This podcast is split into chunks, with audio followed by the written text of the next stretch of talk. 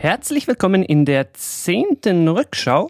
Nachdem wir uns das letzte Mal mit einem eher schweizlastigen Thema beschäftigt haben, blicken wir heute wieder hoch in den Norden.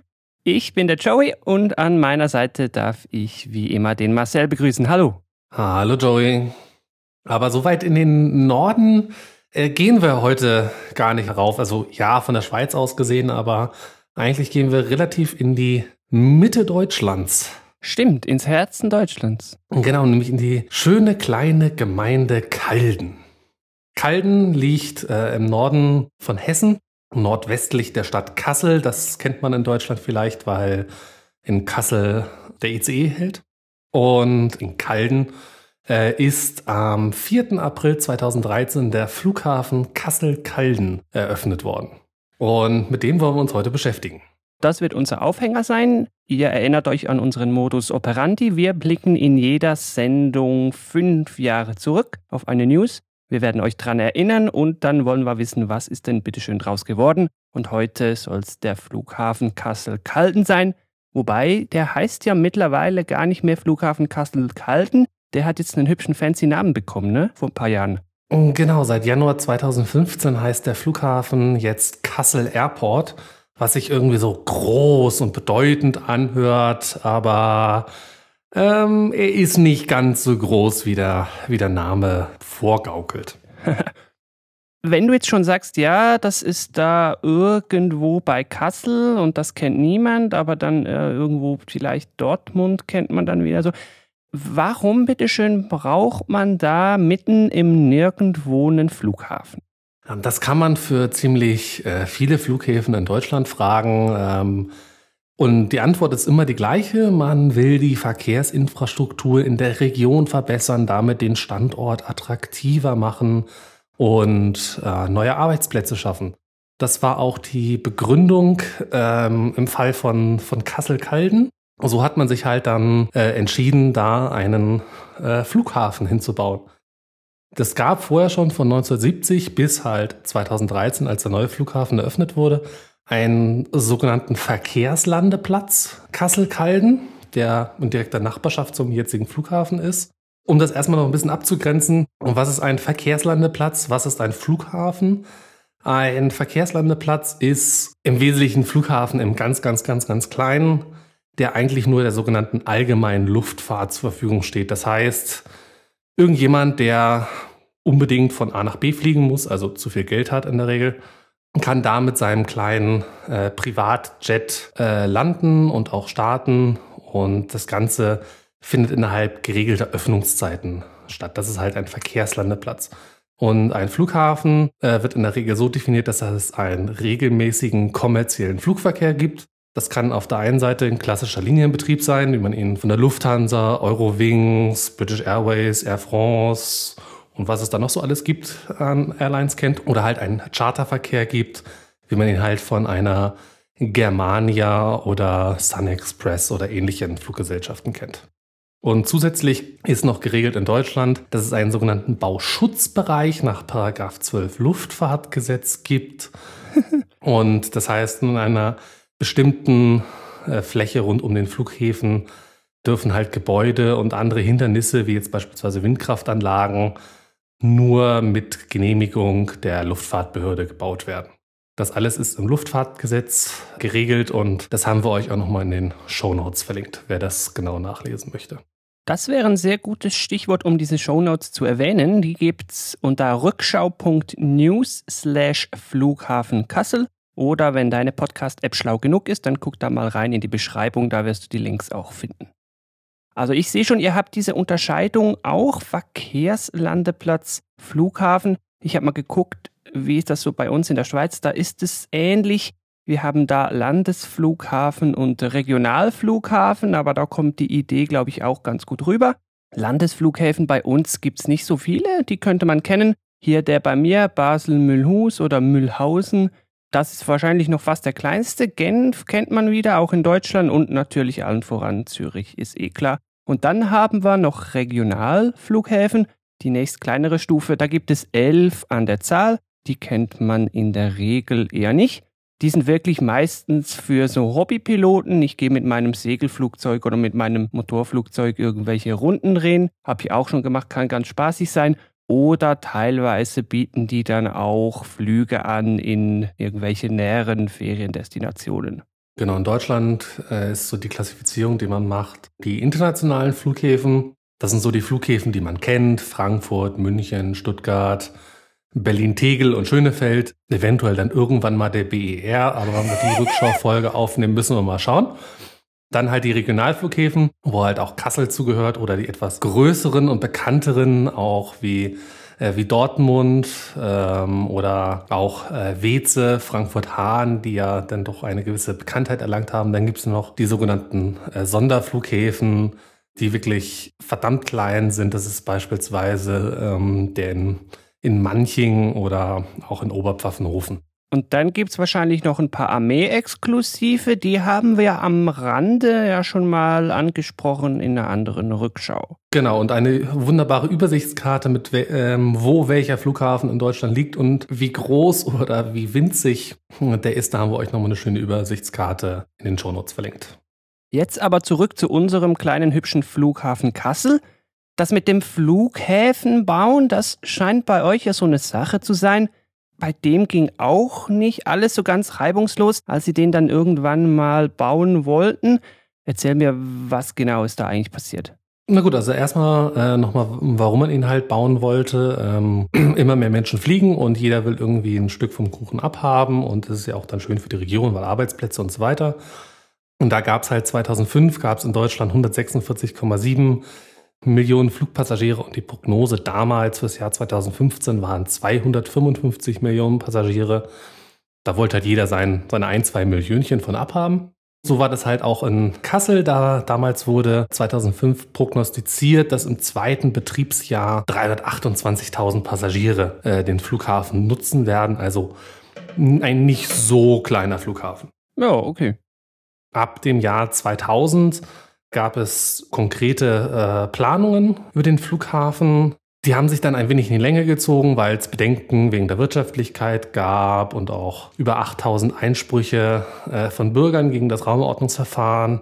Dann musste die EU-Kommission das Ganze noch prüfen, ob das nicht eine unzulässige Beihilfe ist. Und dann wurde auch noch über, darüber diskutiert, ob das irgendwie jetzt die das Kulturerbe von Kassel schädigt und was ich noch alles. Und letztendlich hat es dann bis Sommer 2008 gedauert, bis dieser Flughafen dann wirklich endlich mal, also aus Sicht der Leute, die ihn haben wollten, endlich mal gebaut wurde.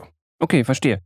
Vielleicht noch kurz zu den Eigentümern. Interessant, du hast jetzt gesagt, ja, Stück vom Kuchen abhaben, so das klingt so nach ich will Profit. Das Ganze wird auch von der GmbH getragen. Das klingt auch wieder so privatunternehmerisch nach Profit. Aber die Eigentumsanteile der GmbH sind alle irgendwie öffentlich. Habe ich das richtig verstanden? Genau, also den Großteil des Flughafens wird äh, vom Bundesland Hessen gehalten. Land Hessen hat 68 Prozent. Stadt und Landkreis Kassel, das sind zwei verschiedene äh, Paar Schuhe, die haben jeweils 13 Prozent. Und die Gemeinde Kalden, ähm, hatte 6% äh, Anteil äh, an diesem Flughafen, weil die wollten alle mitverdienen. Okay, interessant. Aber das ist, das ist was, was in Deutschland äh, recht üblich ist, dass man die Flughäfen in einer GmbH oder in einer AG organisiert, aber die Anteile größtenteils bei der öffentlichen Hand liegen. Da gibt es ein paar Ausnahmen. Der Fraport zum Beispiel, also der Frankfurter Flughafen, ist, ist ein so ein Beispiel dafür, aber die meisten Flughäfen, so auch der hier bei mir vor der Tür, äh, Flughafen München sind komplett in, im Eigentum der öffentlichen Hand. Das mit diesem Gewinn oder Ertrag ist dann schon mein nächstes Stichwort. Das Schöne an unserem Format hier ist natürlich, und wir suchen natürlich die Themen auch ein bisschen immer so aus, wir sind jetzt fünf Jahre klüger, fünf Jahre schlauer hoffentlich auch, und wir können jetzt zurückblicken. Wie sieht denn so die grobe Bilanz aus dieser fünf Jahre? Fliegt da heute noch wirklich viel? Wirft das irgendwie was ab? Äh, also man muss sagen, da fliegt wieder was, weil zwischendrin ist der Flughafen auch mal für ein paar Monate, also das Terminalgebäude für ein paar Monate zugesperrt worden, weil nichts geflogen ist. Das lässt schon erahnen, ähm, die 328.000 Passagiere, die mal für das zweite Betriebsjahr prognostiziert worden sind, ähm, wurden nicht wirklich erreicht. Also real waren es in 2014, also das zweite Betriebsjahr des Flughafens, 47.000, also knapp mehr als 10 Prozent des ursprünglichen Volumens, was man mal erwartet hat. Heute ist man bei knapp 70.000 Passagieren im Jahr. Dementsprechend fährt man Jahr für Jahr Verluste ein, die in der Regel bei um und bei 6 Millionen Euro pro Jahr sind, die die Gesellschafter halt zuschießen dürfen. Oh je. Und wo fliegt man da hin, wenn man da nach Kassel geht? Wo kann ich da hinfliegen, wenn ich mal irgendwo hin will? Also aktuell kann man die einzige Airline, die ähm, den Flughafen bedient, ist Sund Air. Das ist ein deutscher Charterflieger, also klassischer Urlaubsflieger ähm, der fliegt jetzt, ist ja der Sommerflugplan, also zwei Flüge pro Tag zu wechselnden Zielen im Mittelmeerraum und äh, auf den Kanaren. Und im Winter fliegt halt ein Flieger pro Tag. Okay. Das, ist, das lohnt sich, wie man sieht, äh, tierisch. Und die äh, noch eine Zahl zum Vergleich, also die 70.000 Passagiere, die der Flughafen im Jahr hat. Der drittgrößte Airport in Deutschland, Düsseldorf, hat diese Anzahl an Passagieren am Tag. Ja, ja, ja, das sagt dann schon sehr vieles aus. So eine traurige Bilanz ist natürlich nicht so ganz spurlos an diesem Flughafen vorbeigezogen. Ich habe gerade neulich gelesen, der wäre um ein Haar zu einem Landeplatz herabgestuft worden.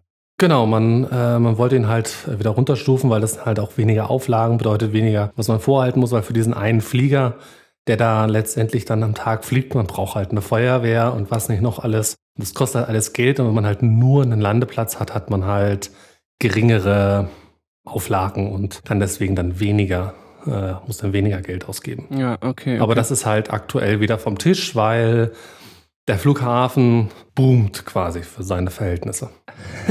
Ich würde sagen, den aktuellen Blick dann auch nach vorne, den schieben wir ans Ende. Nur noch kurz, jetzt könnte man uns ja vorwerfen, ja, jetzt hackt doch nicht auf unserem schönen kleinen Flughafen so rum.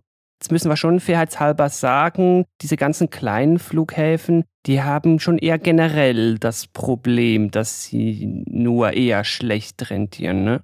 Genau, also man spricht von in Deutschland teilweise auch von diesen, bei diesen Regionalflughäfen von sogenannten Landratsflughäfen, also die halt irgendein Landrat oder lokale Abgeordneter unbedingt haben möchte.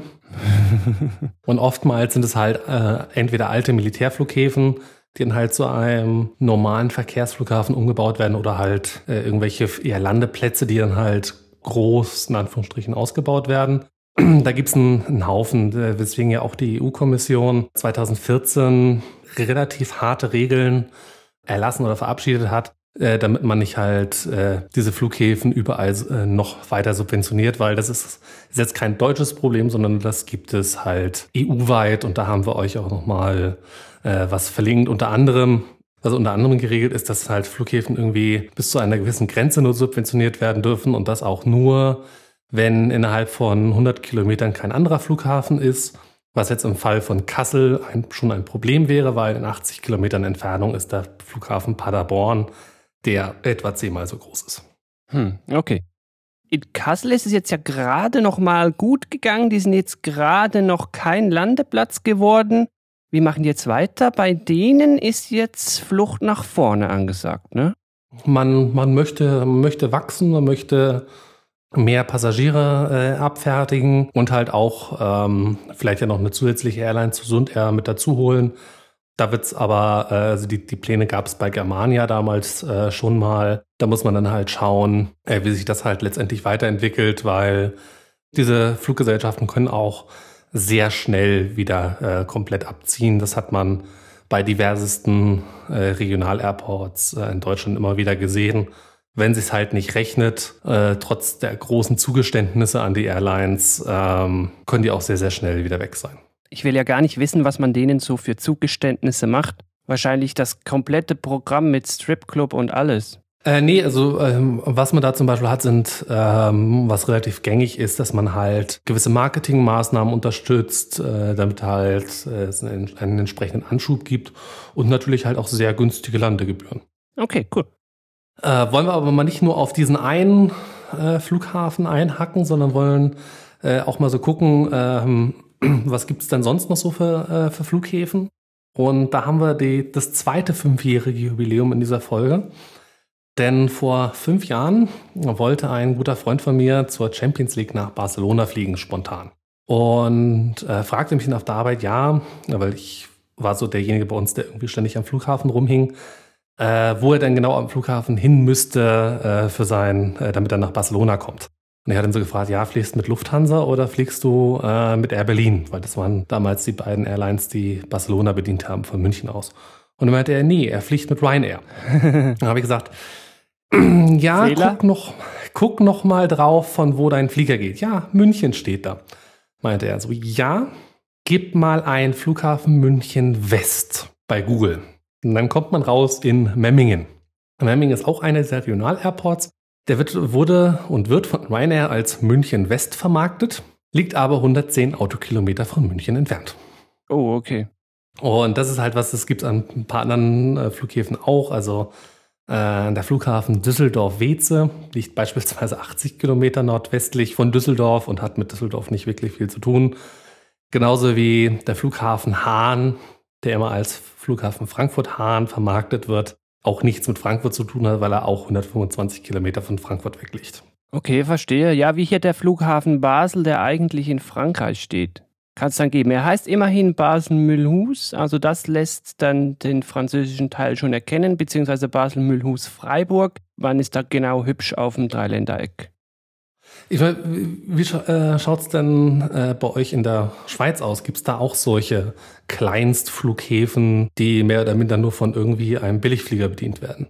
Es gibt kleine, was da jeweils überall landet, weiß ich nicht mal so genau. Das ändert immer mal wieder. Ich weiß zum Beispiel der Flughafen in St. Gallen, wie nennt man den auf Deutsch? Da muss ich schnell nachgucken. St. Gallen Altenrhein. der fliegt zum Beispiel noch nach Wien, habe ich gemeint. Und irgendwie über den Sommer oder zumindest früher mal noch nach Italien und so. Das ändert immer ein bisschen. Dann war ich auch schon mal in Les Éplatures. Da habe ich auch eine Werbung gesehen, die fliegen im Sommer auch irgendwo so Richtung Mediterran. Der Flughafen ist zwar eigentlich mehr so für so Privat-Hobby-Piloten, der ist da sehr beliebt, weil der McDonalds genau neben der Landebahn ist, ist aber voll ausgestattet mit ILS und so weiter für Autopilot etc. Aber was da wirklich genau noch gemacht wird, weil, konnte mir niemand sagen. Bern fliegt noch irgendwo hin, aber auch nicht wirklich weit. Aber man muss natürlich auch sehen, die Schweiz ist jetzt nicht so riesig. Also wenn man da nicht gerade irgendwo unten im Süden ist, dann ist man schon relativ bald bei irgendeinem Flughafen, dann in Zürich oder in Basel und von da kommt man dann wieder irgendwo hin. Oder wenn man ganz weit unten ist und Glück hat, genug westlich zu sein, dann ist man auch schon wieder in Genf, dann hat man da wieder einen Landesflughafen. Also so ist das ganz gut abgedeckt. Wir haben halt einfach nicht diese Flächenverhältnisse, wie ihr sie bei euch oben habt. Aber es, es gibt auch jetzt äh, nicht nur Beispiele für Airports, die jetzt nicht so sonderlich super laufen. Es gibt auch beispielsweise einen anderen Regionalflughafen, der ist auch relativ klein, aber dann doch wieder relativ groß. Äh, nämlich der Flughafen Rostock-Lage. Dieser Flughafen existiert nicht, weil da irgendein Landrat äh, einen Flughafen haben wollte, sondern hauptsächlich, weil da nebendran äh, die Luftwaffe stationiert ist. Also das ist ein überwiegend militärischer Airport, der halt auch eine Zivilnutzung hat. Äh, aber an diesem Regionalflughafen gilt so ein wenig, so ein bisschen als Musterschüler in Deutschland. Da landet auch regelmäßig eine Boeing 747. Warum? Weil man hat für sich da ein relativ spezielles Produkt entdeckt, weil es gibt viele Leute, die auf der Ostsee eine Kreuzfahrt machen der Flughafen Rostock-Lage bietet es halt an, dass sie das Gepäck vom Flugzeug direkt aufs Schiff bringen und, zu, äh, und den umgekehrten Weg. Und deswegen landen da viele äh, Charterflieger für Ostseekreuzfahrten. Oh, okay, praktisch. Und da gibt's dann ab und an halt auch mal eine Boeing 747, die halt so mancher großer internationaler Flughafen in Deutschland halt auch gerne hätte. ja gut, wenn der Platz hat, ja, warum nicht? Genau, und sonst starten da überwiegend eigentlich äh, die Eurofighter. Ja, so militärische haben wir auch noch so ein paar. Da weiß ich nur gerade so einen, zwei. Einige sind irgendwie noch so geheim, aber doch nicht geheim. Irgendwie weiß trotzdem jeder, wo die sind. Manchmal auch ganz interessant konstruiert, noch so halb im Berg drin und so weiter. Wer sich noch ein bisschen mehr für diese militärischen Flughäfen interessiert, der kann noch die fünfte Rückschau nachholen. Da haben wir über einen Tornadoabsturz in den Berner Alpen gesprochen und sprechen auch noch ein bisschen mehr über die Flugzeuge da und so weiter. Das wäre nämlich ein toller Podcast, den du dir jetzt anhören kannst, wenn wir diesen jetzt hier gleich beenden werden.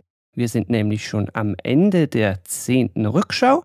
Wie immer gibt's hier hinten raus noch zwei, drei Informationen. Die wohl wichtigste, guck mal bei der Homepage rein, rückschau.news. Da gibt's mehr Infos zu diesem Podcast sowie mehr Podcasts und einen hübschen Abo-Button, falls du diesen Podcast sträflicherweise noch nicht abonniert haben solltest. Ja, und für Feedback, Marcel, sind wir auch auf ungefähr drei Kanälen erreichbar. Mm, genau, zum einen auf Twitter, rückschau.news slash Twitter. Ihr könnt uns auch bei Facebook erreichen, rückschau.news slash Facebook oder ganz altmodisch per E-Mail redaktion at rückschau.news. Ich bedanke mich wie immer fürs Zuhören und ich würde mich wieder freuen, wenn du beim nächsten Mal auch wieder reinhörst. Auch dann werden wir uns wieder ein altes, neues Thema vorknüpfen. Bis dann. Tschüss. Ciao.